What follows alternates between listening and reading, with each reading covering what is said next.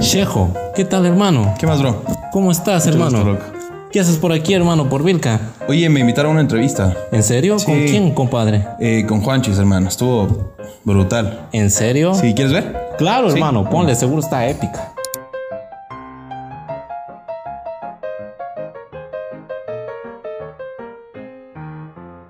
Mis reyes, mis reinas, ¿cómo están? Bienvenidos una oportunidad más aquí. Juanchis reportándose nuevamente para hablarles cositas que ya saben, que nos sirvan para la vida, que nos hagan crecer tanto profesionalmente, en el amor, espiritualmente incluso, en muchas áreas de nuestra vida que nos van a dar esa plenitud, esa estabilidad que todos estamos buscando porque alguien por ahí me dijo, la felicidad no es euforia, es estabilidad.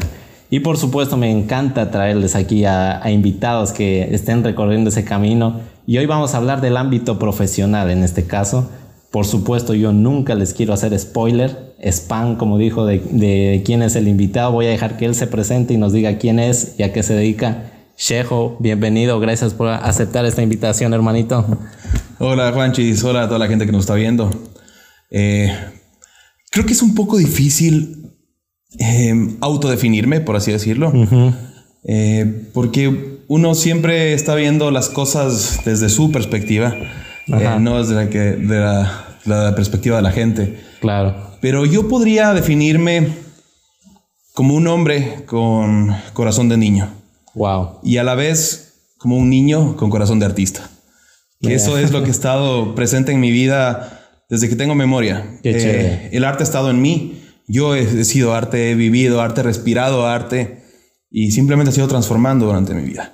Si desde pequeño empecé cantando en un coro, a los 12 años eh, eh, tocaba en, en- en festivales, en bares con, con mi banda. Ya, Luego a los 15 estaba en las fiestas de mis amigos como DJ. Eh, un poco de tiempo después empecé a hacer mi propia música. Empecé también a plasmar mi arte en, en diseños, a través de fotografía, a través de video. Wow. He estado siempre, siempre muy ligado a esta parte. Eh, creo que el, el sentimentalismo que, que me caracteriza, hay mucha gente que, que, que me conoce, que sabe que, soy una persona eh, muy sentimental, Ya. eh, muy perceptiva. Y siempre he estado eh, como que ligado, ligado a esa parte, ligado a, a- a- al arte, a, a la pintura, a la música. Desde a- pequeño. Exactamente, todo, todo eso. Entonces, si tengo que definirme, eso, eso sería. Un hombre con corazón de niño y un niño con corazón de artista.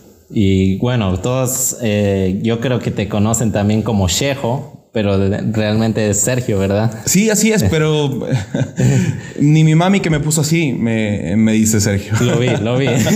Mi hijo Shejo, dice ella. Sí, así es. Es que desde muy pequeño, eh, este nombre eh, yo creo que ha, ha pesado muchísimo en mis hombros porque es el nombre de mi abuelo. Wow. Mi abuelo. Mi abuelo falleció hace 40 años, a él también le decían Shejo. Y desde muy pequeñito eh, yo sentía que decía, "Ah, soy Shejo, tengo que ser grande como mi abuelo. Wow. Tengo que, yo escuché toda mi vida historias de su vida, eh, anécdotas. Fue una persona muy intrépida. Él fue, fue un piloto de, de aviación civil Wow. eh, que dedicó su vida y también la perdió sirviendo a Loja. Qué Entonces, eh, el peso de- del nombre sobre mis hombros, eh, yo creo que ha sido una de las cosas que me ha impulsado a, a seguir adelante, que me han guiado a- a tal vez empezar también a vivir de mis sueños. Y mm, pues eh, el, el ser shejo, de ser, bueno, ahora yo tengo ya mi propio shejito. Sí, he visto, he visto que tienes un Shejito. Eh, pero eh, eh, el ser yo shejo y ser shejo igual que mi abuelo eh, ha sido una, un- una gran responsabilidad y algo que todavía sigo, sigo luchando porque quiero ser igual de grande que él. Qué increíble, hermano. Y como por ahí decían, eh, yo creo que ese es el, el- el objetivo de una figura paterna o de una figura, en este caso el abuelito, una figura masculina, que te, te inspire a, a ser como él.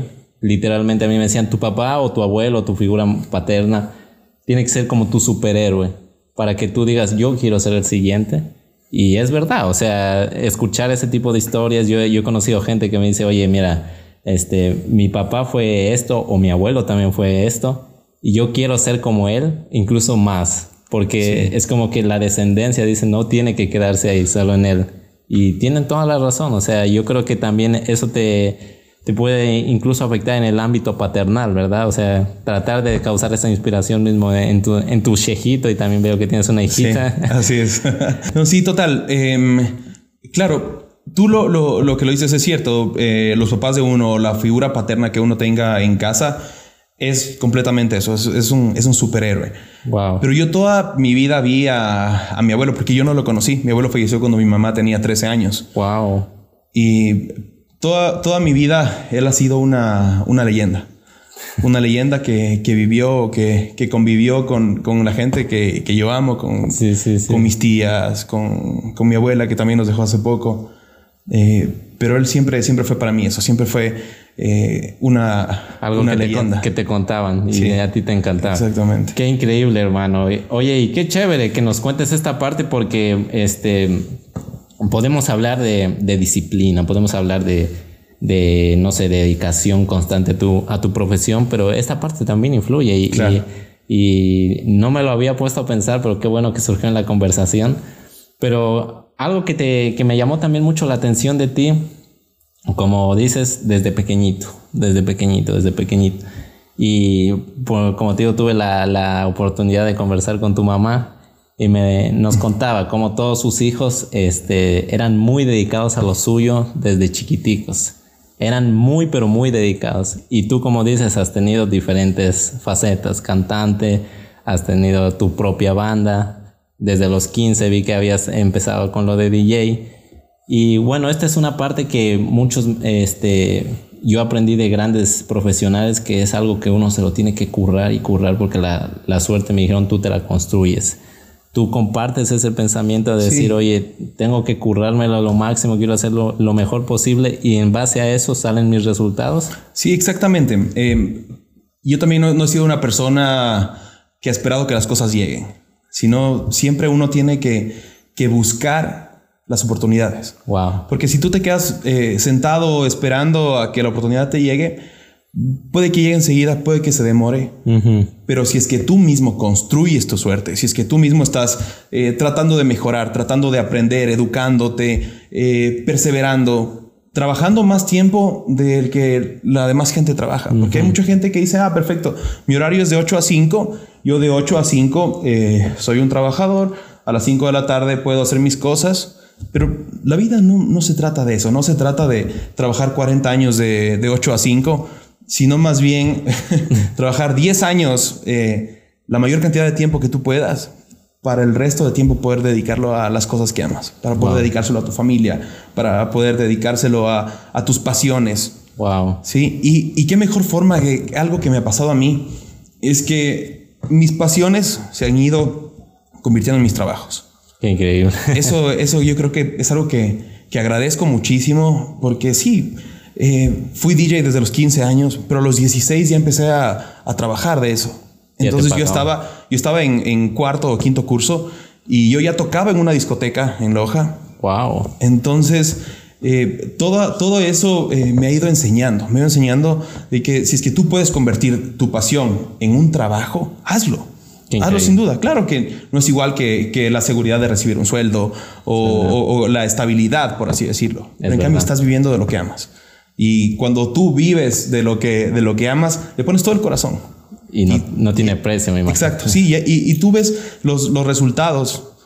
Son cosas que te salen del corazón. Wow, sí. Sí. Y se nota. Y se nota cuando un trabajo está hecho con el corazón. E- Es, increíble que menciones eso, hermano, porque, este, como te digo, creo que nos meten mucho esta programación de tienes que buscar un trabajo eh, para jubilarte. Pero como tú dices, y a mí me han recomendado eso, ¿ah? de tienes que currártela lo más que puedas para que tu, tu trabajo se convierta, tu pasión, mejor dicho, se convierta en un trabajo. Y es algo que no nos enseñan. Algo Sí, que mencionabas mucho, pero mucho, y yo quiero recalcarlo, es que Shejo, por ejemplo, me comentaba hace poco que él aprendió todo de manera autodidacta. Sí, Se ha ido profesionalizando poco a poco. No sé si has tomado algo también ya más profesional, pero quiero que nos cuentes un poco de esta parte, porque muchos yo he visto que se limitan a decir, no, es que no tengo mi carrera universitaria, entonces todo- por eso no puedo trabajar. Exacto. O no, es que no sé, ese man ya tiene este ese, esa carrera en el instituto. Y la verdad es que yo desde pequeño, y te lo cuento así, no me cuadraba eso. O sea, no me cuadraba decir, oye, de verdad yo tengo que esperar a tener un título para ponerme a hacer las cosas. Y, y, ahora con la maravilla del Internet, hermano. Entonces, compártenos un poco, ¿desde qué edad tú empezaste a formarte y cuál ha sido tu proceso de formación para que todos veamos que se puede, y no estoy en contra de las universidades, obvio, pero que se puede también uno mismo con las ganas? Cuéntanos un poco de ese proceso de autoformación. Claro, em, hay un tema que yo en realidad aprendí hace poco.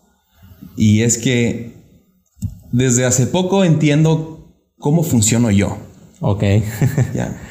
¿Por qué? Porque, bueno, quiero hacer aquí una, una pequeña pausa. Eh, a mí me diagnosticaron TDAH. Ya, perfecto. Esto fue hace más o menos cinco meses. Y ahí entendí eh, cómo es que yo, cómo es que yo funciono. Ya. Entendí muchas cosas que me habían pasado en mi vida desde que, no sé, desde que tengo memoria. Tengo una muy buena memoria, por si acaso. Me, acuerdo de, de, cosas muy específicas, eso que en, en, los almuerzos familiares no pueden discutirme, porque yo me acuerdo hasta por poco y la ropa que estaba puesta cuando pasó X cosa. wow, qué increíble, brother. Claro que también es selectivo, no me acuerdo de.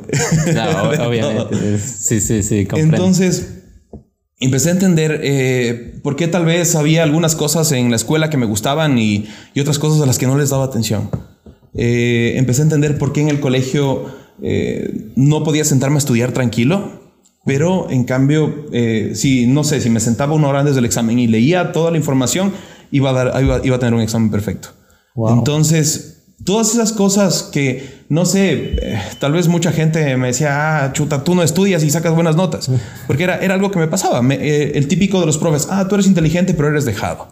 Sí. Eso, eso es algo que ahora recién no entiendo. Ya. ¿Por qué? Porque, claro, las personas que tienen eh, el trastorno de déficit de atención e hiperactividad, eh, algunas partes de su cerebro no se desarrollan igual que las de una persona eh, neurotípica. Entonces, por eso es que somos tan, tan divergentes en esas cosas. Sí. O sea, ahora incluso yo tengo un, un radar, por así decirlo, para las personas que tienen TDAH, Wow. porque hay muchas cosas con las que me identifico, muchas actitudes que uno eh, puede, tal vez no sean notorias para el resto, pero Claro. para una persona que, que la tiene eh, se, se identifica. Esos detallitos, digamos. Exacto. Entonces, eh, he aprendido y he, y he entendido que el, el tema de, de por qué, no sé, por ejemplo, te, te pongo un ejemplo. Yo aprendí a tocar guitarra, estuve en un curso durante un mes y a partir de ahí eh, fue como que aprendí lo básico. Aprendí por poco cómo coger la guitarra, eh, cómo tomar la vitela, eh, aprendí a leer las tablaturas. Entonces, ese fue, fue solamente el inicio. Fue como el pequeño empujoncito que, que necesitaba. Ya. A partir de ahí empecé yo a construir mi propio camino. Wow. Eh, empecé a sacar música de oído de, de- de bandas que me gustaban. Wow. Luego eh, formé, yo, yo tenía en ese entonces 13, 14 años más o menos, y formé una banda con músicos que eran mayores a mí, 5 o 6 años. Wow. Entonces yo era un niño y ellos ya, ya estaban en la universidad. Eh, pero yo era ahí el que, el que cantaba, todavía no me cambiaba ni siquiera la voz. Ya. eh, pero eh, eh, fui, fui muy bueno porque le dediqué muchísimo tiempo. Y entendí que parte de tener, de tener TDAH, no todo es malo, sino también hay muchas cosas buenas. Y entre esas cosas buenas está el hiperfoco, que es que uno eh, se encierra en esa, en esa sola cosa, en esa sola actividad, en ese nuevo hobby. Tú te, te encierras tanto ahí que te vuelves extremadamente bueno en eso. Wow. Entonces, esta, esta situación de, de- de hiperfoco, obviamente uno tiene también que empezar a aprender a, a- a controlarla, porque a mí me, de- me detectaron ese trastorno a raíz de que empecé a tener problemas eh, con mi trabajo. Ya. O sea, empecé a, a tener varias dificultades, a no cumplir con tiempos de entrega, a, no sé, a posponer mucho algunas, algunas actividades. Entonces dije, no, estoy mal, necesito buscar ayuda. Ya. Y cuando encontré esta ayuda, eh, me dijeron, oye, no, no es que no es que estás enfermo, no es que tienes nada, pero eh, tú tienes ese trastorno. Obviamente después de algunas evaluaciones, de algunos exámenes. Entonces, cuando me diagnosticaron esto, como te decía, entendí cómo funciona. Entendí qué cosas tengo que hacer si es que quiero, por ejemplo, algo que me costaba, que me cuesta muchísimo, es cambiar de actividad. Si es que Ah, estoy, si es que estoy wow. sentado eh, no sé, por ejemplo, haciendo un diseño. Ya, perfecto. Terminé de, terminé de hacer este diseño y yo sé que luego tengo que editar un video. Ya. Pero para dar el paso a empezar a editar eh, este, este video, es como que mi cuerpo me dice, no, ahorita no. Recién terminaste de hacer este diseño, no puedes hacer el video, no puedes editarlo. Wow. Y yo quiero hacerlo, pero mi cuerpo no me lo permite. Entonces, tengo ya una cierta metodología que, que he empezado a, a adaptar. Entonces, pongo eh, pequeñas actividades eh, entre, entre trabajo y trabajo. Por ejemplo, siempre me han gustado mucho los videojuegos. Ya. Entonces, tengo en mi teléfono Call of Duty Mobile. Acabo de hacer mi diseño y me auto recompenso con una partida. Una partida que me puede tomar tres o cinco minutos, pero una vez que termino eso, mis niveles de, de dopamina están altos y estoy listo para poder seguir con la siguiente actividad. Qué increíble, hermano. Entonces, todo se trata de eso, todo se trata de, de- de uno conocerse, de uno eh, eh, saber cómo funcionas. Yo siempre he sido muy autocrítico, siempre eh, me he dado, me, me he autoflagelado mentalmente. Wow. Porque, porque yo siempre he dicho, ¿por qué no eres como él? ¿Por qué no haces las cosas como él? ¿Por qué no, no eres el mejor? ¿Por qué eso? Pero todo es un proceso.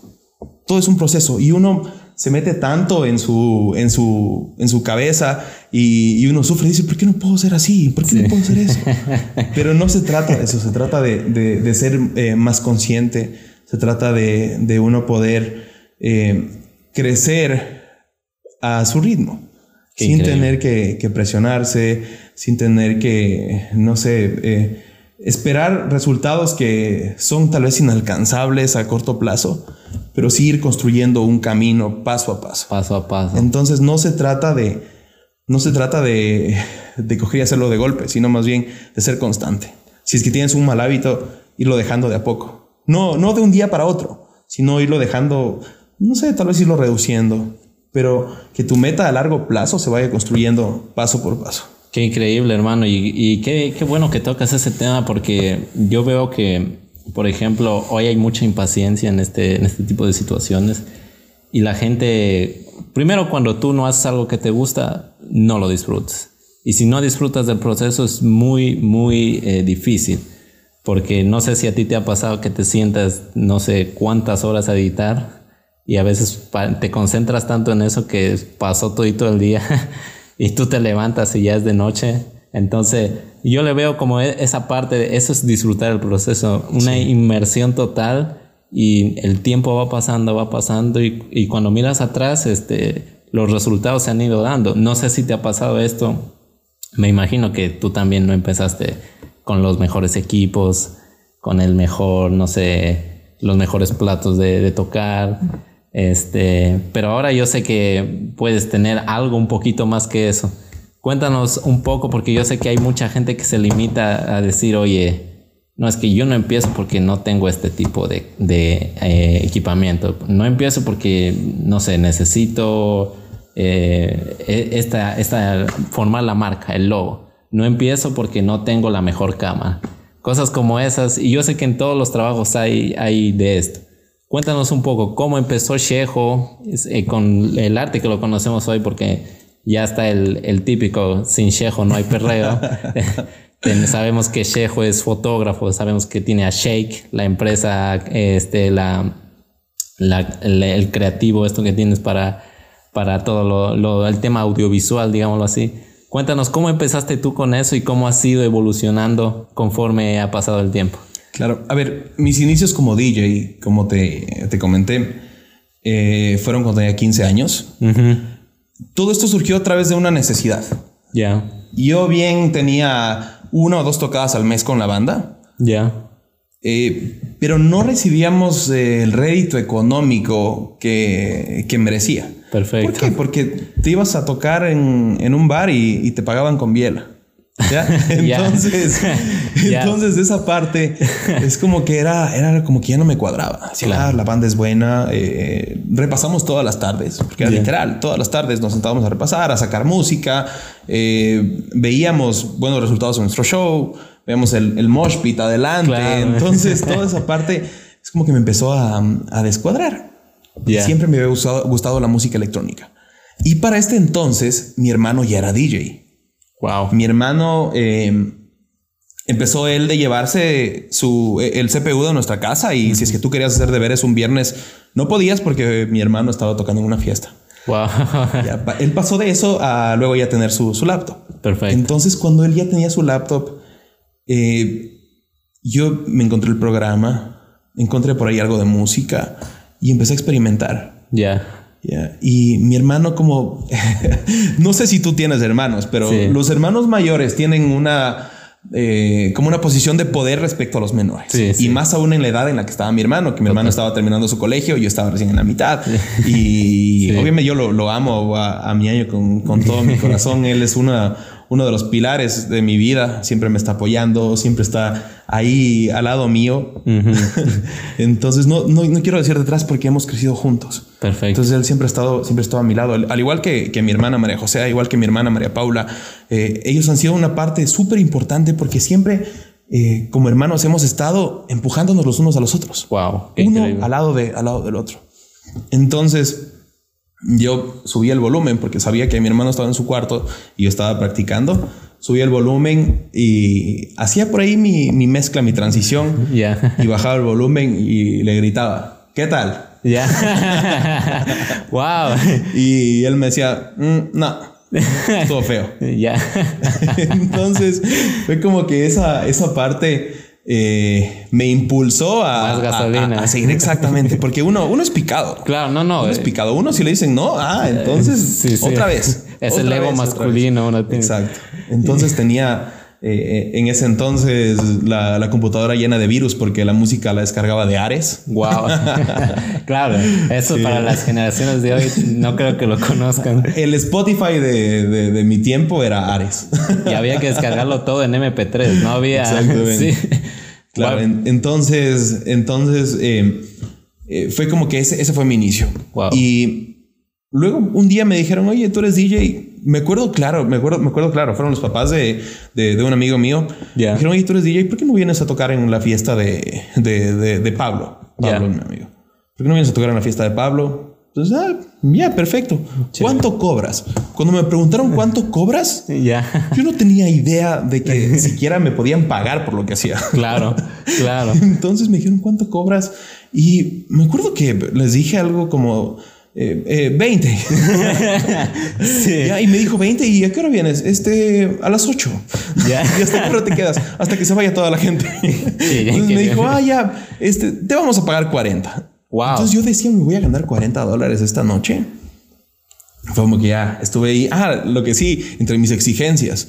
Eh, ¿qué, qué necesitas? Ah, sí, necesito que haya eh, parlantes. Ya llevo yo los cables. Ah, y por favor, necesito el monitor de la computadora de su casa. Ya. ¿Por qué? Porque no iba a ir llevando mi CPU. Claro. Y, y también tener que llevar el monitor. No Claro. avanzaba. No, es muy Entonces- pes- Y esas computadoras de antes. Claro, entonces llegué ahí con el CPU y ya me tenían una mesita. Obviamente, eso, eso es algo que siempre, que siempre me río. Eh, que ahora ya cuando toco me duele la espalda. Claro. Entonces pido mesas, pido mesas eh, que me lleguen al pecho, un metro diez, siempre el, el mínimo de mesa. Y cuando no hay esa mesa, llevo yo un, un soporte para poder poner el, el controlador ahí Wow. y, que, y poder estar con la espalda recta. Pero siempre me río de que, digo, antes, antes te ponían la mesa pica y la silla y tú podías mezclar sentado. Claro. y eso era.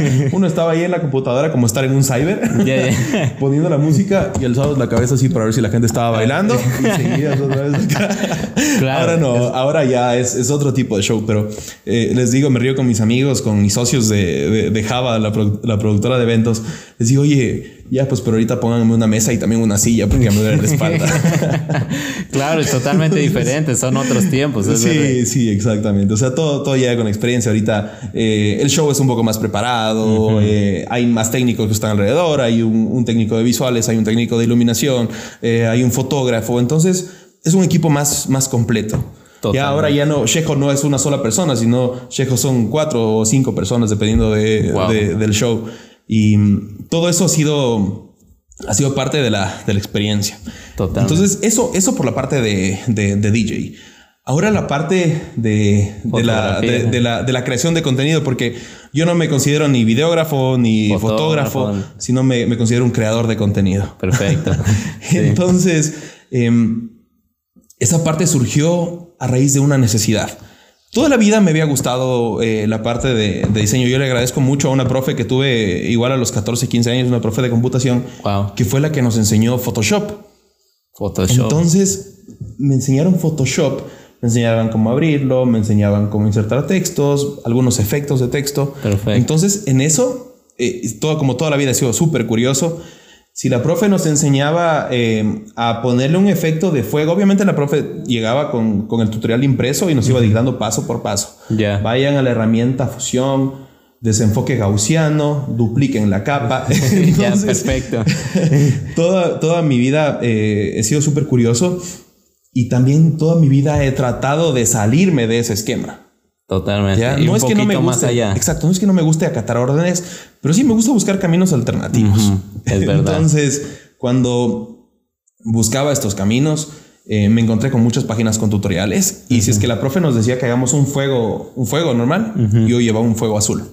Oh, Así. Obviamente hacía también el fuego normal, pero ya para mis propios conocimientos, profe, mire, hice también este fuego azul. ya. Ah, ya. ¿Y cómo lo hiciste? Ah, esto, esto, esto. Ah, pero eso no les he enseñado todavía. Sí, pero yo estaba investigando. Entonces, Wow, desde ahí me empezó a gustar. ¿Para qué me sirvió todo esto? Para diseñarme mi logo de DJ. Eh, me acuerdo que en mi, en mi laptop, cuando ya, cuando ya me compré, tenía un sticker así gigante que decía DJ Shejo. Entonces era, era un diseño mío. Sí. Era, era un diseño mío eh, para subir a mis redes sociales. Para hacer memes, Claro, que es todo. otra de mis pasiones. Sí, sí, sí. Entonces, Todo un artista creativo. exacto. Entonces, eh, siempre, siempre estuve, estuve ligado a eso. Entonces, Wow. es como que, ah, ya, perfecto. Eh, hagan una lista para el consejo estudiantil. Buenazo. Eh, oye, chuta, necesitamos hacer logo. manillas. Claro. Necesitamos hacer manillas. Hagámoslas en Word. No, hagamos en Photoshop. Entonces yo entraba a Photoshop, hacía el diseño y lo imprimíamos. Entonces siempre, siempre tuve esa, esa herramienta ahí al lado mío. wow. Cuando estuve en la universidad, eh, yo estudié ingeniería en sonido y acústica. Eh, yo mismo hacía las portadas de, de- de- de los temas que yo eh, producía. Eh, hacía los artes para, algunas, al- para algunos eventos. Y es que no sé, me decían, oye, pásanos tu foto y tu logo para poner en el flyer. Les enviaba y me enviaban un flyer chuta hecho en Paint. Entonces, como decía, ah, ya, oigan, ¿saben qué? Hice esto. Y, Claro. y era lo que terminaban publicando. En ese tiempo no había Canva, muchachos. Exacto, no había, no había esa herramienta. Entonces, es como que siempre, siempre la tuve ahí. Siempre, Wow. siempre la tuve, la tuve ahí, ahí al, al ladito. Eh, no sé, me, tenía mis, mis chauchas, como se dice, eh, de diseño, como que, oye, eh, hazme más flaca, no mentira. oye, ayúdame a borrar el fondo de esta foto. ha pasado, sí, ha pasado, obvio. Entonces, Cosas de siempre estuve ahí. Y yo me casé a los 21 años wow. y regresé a vivir acá en Loja. Entonces era como que estaba, estaba eh, entre eso, entre qué iba a hacer. Y claro, tenía mis tocadas de DJ, tocaba mucho a nivel nacional. Eh, pero no quería, no- nunca me gustó estar, estar sentado ahí sin hacer nada, esperando que las cosas lleguen. Entonces empecé a estudiar diseño gráfico, porque Wow. era, era otra de las cosas que me gustaba. Y coincidencialmente, a los creo que tres meses de que empecé a estudiar diseño, me llamaron Ya. me dijeron, oye, hay una oportunidad de trabajo, ven. Y claro, voy a presentarme. Y Yo, Claro. obviamente, el síndrome del impostor siempre ha estado Siempre. respirándome en la nuca. y decía, siempre no, pasa. chuta, no voy a ser suficiente, no voy a hacer bien el trabajo, no me va a ir bien. Pero bueno, sin embargo, me arriesgué, me presenté y, y me contrataron. Entonces estuve trabajando durante un año en el departamento creativo de, de, de una institución de Loja Wow. y luego decidí renunciar porque ya eh, me tenía so- sobrecargado el trabajo, ya no estaba contento, no me sentía bien, entonces decidí tomar la decisión eh, radical de, de renunciar. Qué increíble, bro. Cuando renuncié, ¿qué es lo que pasaba en mi vida personal? ya. Mi esposa estaba embarazada. Wow. Mi esposa estaba embarazada, creo que de, de cuatro meses. Eh, yo, yo tenía un poco de, de ahorros, pero los ahorros algún día se acaban, entonces no podía estar sin trabajo. La temporada de, de- de DJ era, era temporada baja en el año. Entonces Uy. faltaban unos tres, cuatro meses hasta que todo empiece a subir, porque eran justo vacaciones de universidad, justo to- toda esa, esa época. Entonces, ¿qué pasó? Hace cinco años fui al local de, de, de uno de mis mejores amigos, que es iLoop Store. Fui a comprar un cable para mi compu. Yo tenía un, un estudio chiquito en, en, mi casa donde hacía todas mis cosas, mi, mi, mi música, eh, mis diseños, todo eso. Fui a comprar un cable para mi compu y me dijo, ah, oye, ¿ya conoces el segundo piso? Le digo, no. Ya. Me dice, ven, hicimos nuestras oficinas y tenemos un poco de, de, de stock, de equipos. Entonces fue como que fui y conocí, ah, qué chévere, unas oficinas súper bonitas. Y vi un cuarto en la esquina. Ya. vi un cuarto en la esquina, sí. Y le digo, ¿y ahí qué hay? Dice, ah, es una bodega. Entonces cogí, abrí la puerta y obviamente era un, una, una, bodega de 3x3 con cartones hasta el techo. Wow. Pero yo ahí visualicé mi oficina. La viste. Yo la vi, yo abrí sí. la puerta y dije, esta es mi oficina. Qué chévere. Entonces lo regresé a ver y digo, oye, arriéndenme. Ya. Yeah. Ah, ya tengo que preguntarle a mi ñaño. Mi hermano subió, me dice, oye, dice que la arrendemos. ¿Y qué quieres poner? Una agencia publicitaria. Ya. Yeah. ah, chévere. Yeah. De una, cuadramos el precio. Y al siguiente día estuve yo con la escoba, el recogedor y el trapeador de mi casa. Qué limpiando todo, alistándome. Mientras limpiaba, me, me encontré eh, unos retazos de, de, de melamina. Ya, yeah, Y le digo, oye, ¿y esto de aquí? Ah, es basura. Véndeme, te regalo. Con eso armé mi escritorio. Wow. Yo mismo lo armé. A mí mismo se me cayó, yo mismo lloraba sobre el escritorio caído en el piso. Yeah. Pero esas, esas cosas son, son cosas que yo les quiero contar a mis nietos. Oye, yo cuando, cuando empecé mi empresa, eh, yo mismo me encargué de, de, armar el escritorio y el escritorio se me cayó. Okay, entonces, entonces todo eso, eso es, algo que, eh, que yo creo que, que te enseña a, a, valorar las cosas. Wow. Entonces, eh, cuando empecé Shake, eh, no, tenía, no tenía clientes. Claro. No tenía nada, nada de clientes. Y como era un local de, de, de tiendas electrónicas, ellos mismos me decían, y, y oye, ahí viene hoy día un cliente a retirar un televisor y, y él tiene una empresa de, de vapes. Ya. Yeah. Entonces es como que, ah, yo esperando que acaben de, de hacer la compra y lo que sea y, y haciéndoles conversa. Sí. Pues, ah, sí, yo tengo una agencia publicitaria. Ya. Yeah. ¿En serio? ¿En dónde? Aquí. Entonces, ah, iba y, y ya cuadrábamos reuniones y Así empezó a, creer, a crecer la, la, cartera de clientes y en ese entonces yo hacía todo con mi celular. Así como, como, como tú me dices, wow. este es el teléfono que yo tengo, yo también empecé con un celular. Wow. Entonces me acuerdo que me compré un micrófono y, y empecé ya a, a, ver lo que estaba en, en, en boga. Totalmente. Entonces, eh, a, a, ver qué es lo que nadie más hacía para yo empezar a hacerlo. Uh -huh. Me compré un estabilizador de mano y esos fueron mis inicios. Eh, Luego me dijeron, oye, queremos que hagas un cortometraje. Y yo no tenía equipos para hacer un cortometraje. Wow. Pero eh, uno de mis primos, de mis primos más cercanos, él también tiene su propia agencia. Ya. Yeah. Y él ya llevaba más tiempo que yo. Ya, ya tenía mucho más experiencia. Él ya tenía su propia cámara, ya tenía un estabilizador profesional, uh -huh. ya tenía micrófonos, luces. Entonces digo, ya perfecto, denme un segundo para ver el presupuesto. Ya. Yeah primo, ¿cómo estás? Oye, ¿cuánto me cobras por ir conmigo este, a, un, a, a, a dirigir un, un, cortometraje? Entonces me dijo, ah, ya, pero yo opero la cámara. Yeah. Porque era como que todavía no tenía la confianza en mí como para decirme, ah, sí, perfecto, ten, llévate los yeah, equipos yeah. y hazlo tú. Entonces yo me encargué de, de, de la dirección. Perfecto. Y él se encargó de, de, de la parte de dirección de cámara. Perfecto. Entonces hicimos este cortometraje. El cortometraje era para unos chicos de, de un colegio. Ganaron el festival de cortometrajes. Wow. Entonces fue como que digo, ah, me pueden pagar por hacer las cosas que me gustan. Totalmente. Y me pueden miscuir en, en esta parte. Entonces de ahí empecé a ahorrar, compré mi primera cámara, le saqué el jugo a mi primera cámara uh -huh. y ya sentía que tenía que dar un paso, un paso más.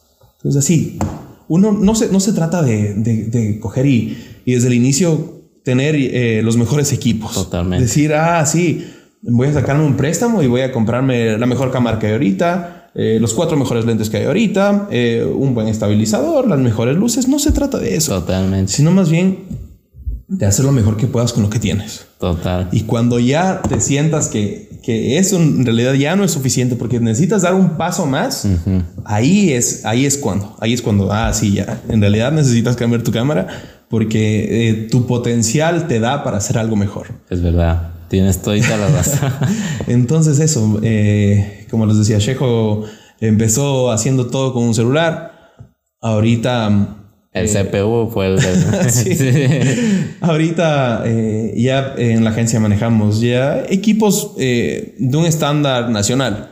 Hay, hay muchas empresas que tal vez no les resulta rentable venir, no sé, son una agencia de Quito y no les resulta rentable que, que su cliente que también está en Loja necesita un video institucional. Entonces, trabajamos así, trabajamos con muchas agencias de Quito, de Guayaquil, trabajamos con algunas empresas de acá de Loja que están ya muy establecidas, que son tal vez de las empresas más importantes que, que tiene el sur de Ecuador. Totalmente. Em, y ellos han puesto su confianza en nosotros. Y eso ha sido lo que nos ha hecho, ha hecho crecer. Eso ha sido lo que, lo que nos ha, ha ayudado a, a, llegar al lugar donde estamos. Y aún todavía falta un camino, pero larguísimo. Es verdad. Pero el paso a paso es lo que importa. El irle poniendo a cada proyecto eh, el corazón. Qué increíble. Irle, como te decía al inicio, eh, soy muy sentimental. y, y, estas cosas, eh, el hecho de, de, de, de, poner tu, tu, tu corazón en un video, tu corazón en unas fotos, y no solamente hacerlo porque ya, porque te lo pidieron, uh -huh. eso no, eso es lo que en realidad me, me gratifica mi día a día. El, el, saber que hice este proyecto, lo hice con mi corazón y si le gustó a la gente, bien. Si no le gustó, no pasa nada, porque Totalmente. uno no vive de los likes, uno no vive de, de, de los comentarios, de los compartidos. Eh, aprendí que tú no necesitas la aprobación de nadie uh -huh. para hacer las cosas. Es si es que tú te sientes eh, eh, bien haciéndolo, eso es suficiente. Si tú te sientes gratificado con, con lo que haces, eso es más que suficiente. Es súper sí. cierto. Y hay, hay, un tema que, que fue en realidad eh, una de las cosas que, que me hizo dejar de, de hacer música, uh -huh. que fue que eh, yo hice un tema en el 2016. Perfecto. Eh, que se llamó Running. Uh -huh. está, está en Spotify. Este tema sonó a nivel nacional, cosa wow. que yo no me esperaba. Yo no wow. me esperaba eh, llegar con esta canción a nivel nacional uh -huh. y este tema me llevó a tocar en un festival con artistas internacionales, con eh, los fabulosos Cadillacs, con wow. Matthew Coma, Jack Novak, con Magic, con eh, Hubastank, con Qué artistas de, de, ese nivel. Y fue como que me llegó de, de un momento a otro y entre los creativos eh, hay también este, este orgullo. Uh -huh. Entonces, si es que tú haces algo bien, lo siguiente que tú hagas tiene que ser igual de bueno porque a la gente le tiene que gustar. Y eso es lo que yo pensaba en ese momento. Yeah. Es lo que yo tenía en mi, en mi cabeza en ese momento, que lo siguiente que haga tiene que ser igual o mejor. Perfecto. ¿ya? Porque sentía que dejé la vara, la vara altísima y me, me encerraba en el estudio y sacaba una canción y no me gustaba y no la publicaba. Wow. Y borraba y hacía otra y, y, no me gustaba, no publicaba. Entonces todo esto me empezó a desgastar. Es verdad. Y fue como que dije, no, entonces tengo que dejar de hacer música porque ahorita no soy lo suficientemente bueno como quisiera. Pero no, o sea, ahora, ahora entiendo que ese, ese orgullo de, de los creativos es innecesario. Es sí. innecesario porque, como te dije, no tienes que hacer las cosas para que le guste a la gente, sino con que te guste a ti es suficiente. Sí, si no tuviste el número de likes que esperabas, no pasa nada. Es un número. Total. Es un número. ¿Qué pasa, qué pasa si ahorita Instagram se cae y se borra? ¿Qué, qué es de ti? Claro, es, Entonces, es verdad. No se trata, no se trata de eso. No es se verdad. trata de eso. Eh, tú tienes que hacer las cosas porque te gustan, porque te apasionan y porque le pones amor. Es verdad, y es muy cierto. O sea, tocaste tantos temas que son, yo diría, algo que deberían enseñarse en la escuela. Primero, hacer las cosas con el corazón. Eso, créeme que este, mucha gente yo veo que no se encuentra porque hacen las cosas por recibir un sueldo. Y eso es muy diferente. O sea, esto, el trabajo incluso lo ves, no lo ves como trabajo incluso. Es como que, jaja, una nueva aventura. No sé, yo lo describiría así. Y la otra, la validación. Eso es un problema que yo veo que ataca a las generaciones actuales, pero como no tienes idea. Es, ok, si no, incluso solo para cambiar la foto de perfil, yo he visto que sufren ahorita mucho. Eh.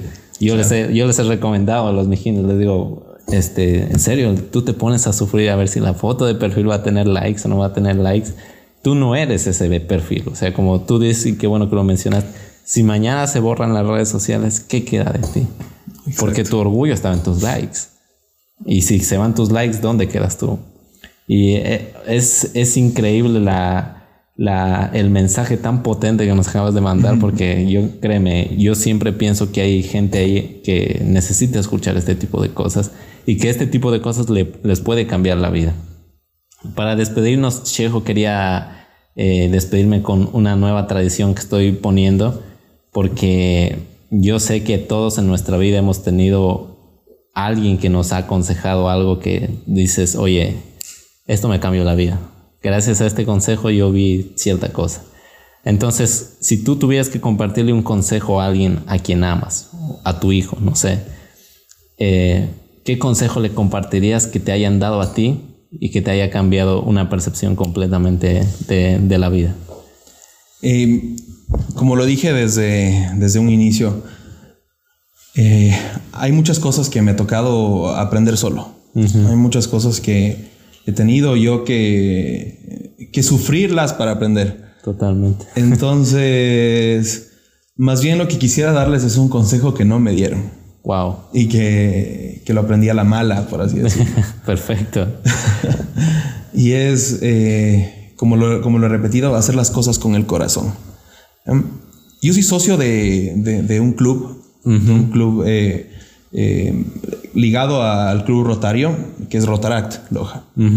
Entonces, eh, uno de los lemas, no lo recuerdo eh, claramente, pero el sentido es que uno tiene que dar de sí, obviamente sin esperar nada a cambio, pero cuando tú lo das, la persona que se beneficia no es la persona que recibe, sino eres tú mismo. Totalmente. Entonces esa, esa gratificación es, es lo que vale la pena. Y ahora eh, el consejo es siempre, siempre dar todo de ti. No importa eh, si vas a recibir o no vas a recibir nada a cambio. No importa si te vas a beneficiar. No importa em, si te van a pagar por lo que haces. No, eso, eso no importa. Lo que importa es entregar todo lo que tú tienes porque lo que tú tienes en tus bolsillos no es lo que vale. Lo que en realidad vale es lo que tienes en el corazón. Muchísimas gracias, Chejo, de corazón, por estar aquí. Gracias por haber venido a Vilcabamba. Él también se vino de hoja, muchachos, se pegó el viaje. Y nada, este, compártanlo con todos los amigos que ustedes crean que necesitan escuchar este tipo de cosas. Eh, hoy, eh, no sé si hoy día sabe la iluminación más épica que hemos tenido, es porque Chejo nos salvó. Ya les vamos a contar esa anécdota que nos pasó. Y nada, eh, suscríbanse, compártanlo, ya lo saben. Y coméntenos aquí abajo a quién quiere que traigamos, porque nuestros, muchos de los que nos siguen nos solicitaron a Chejo Coronel y les hemos, les hemos cumplido el sueño. Entonces, nada, gracias de corazón, Chejo, por estar aquí. Gracias, por aportarnos tanto valor y nada, nos estamos viendo a la siguiente, muchachos. Cuídense, que pasen bien.